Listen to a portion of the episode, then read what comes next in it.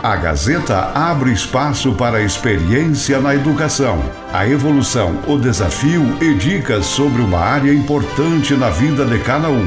Agora, aqui no Giro Regional, o comentário com o professor Rui Alves Correia.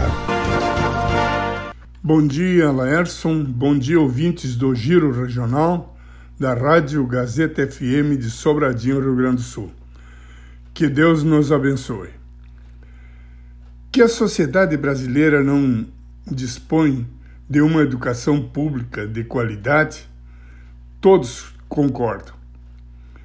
E isto é comprovado pelo exame do PISA, que é um exame semelhante ao Enem, que é realizado entre nações convidadas de três em três anos e é coordenado pela OCDE, entre jovens de 15 anos e no Brasil ele teve início em 2003, realizando, realizado de três em três anos.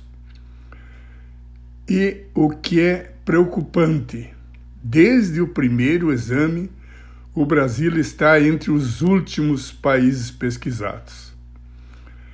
Naturalmente, isto não é por acaso, é consequência. E, e acontece porque a educação no Brasil não é uma prioridade real do poder público.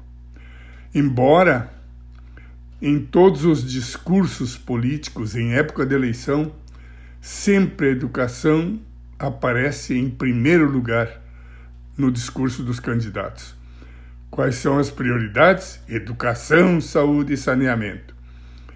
E se procurar informar-se em sua comunidade verificará que, na realidade, esses setores são os piores na maioria das comunidades brasileiras. E por que a educação, embora tenha grandes gastos, grandes investimentos, continua na mesma situação? A razão pode ter várias origens, mas a principal é que a educação não é também uma demanda da sociedade. E aí se entra num círculo vicioso. O Estado não a prioriza de fato, porque a sociedade não tem essa demanda e não faz uma pressão junto às autoridades públicas. E ela não exige, assim, um ensino de qualidade do, do setor responsável.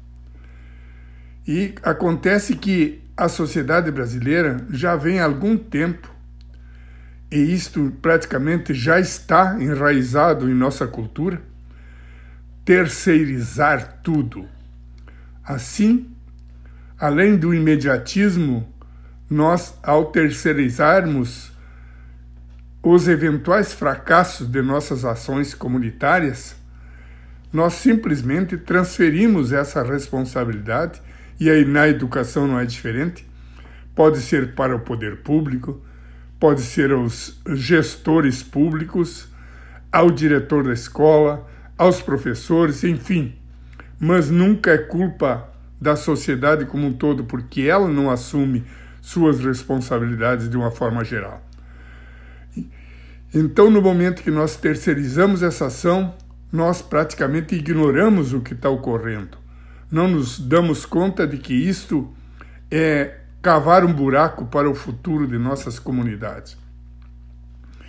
Assim, é fundamental que assumamos definitivamente o papel que a sociedade tem na ação contemporânea, nas necessidades contemporâneas e especialmente no que diz respeito ao ensino público, da educação básica, educação infantil e ensino fundamental e no ensino médio. E se não realizarmos isso, é certo que não teremos melhoria na qualidade do nosso ensino público. A sociedade precisa indignar-se com essa situação. Se realmente ela quiser que mude, e deve iniciar agora, deve iniciar imediatamente. E como? Diretamente na escola de seu filho, participando de todas as ações da escola, participando de todas as promoções, de todos os eventos que os seus filhos sintam que têm o apoio da família junto à escola e assim, estando presente na escola, poderão acompanhar o desenvolvimento de seus filhos e como está sendo ministrada a educação para eles.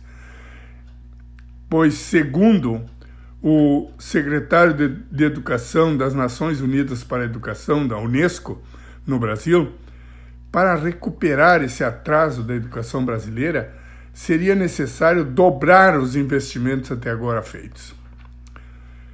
O que é preciso se ter em mente que o comprar ônibus, fazer prédios novos, enfim, comprar veículos, embora sejam gastos tecnicamente em educação, podem ser configurados como gastos em educação, não são investimentos na melhoria da qualidade de ensino.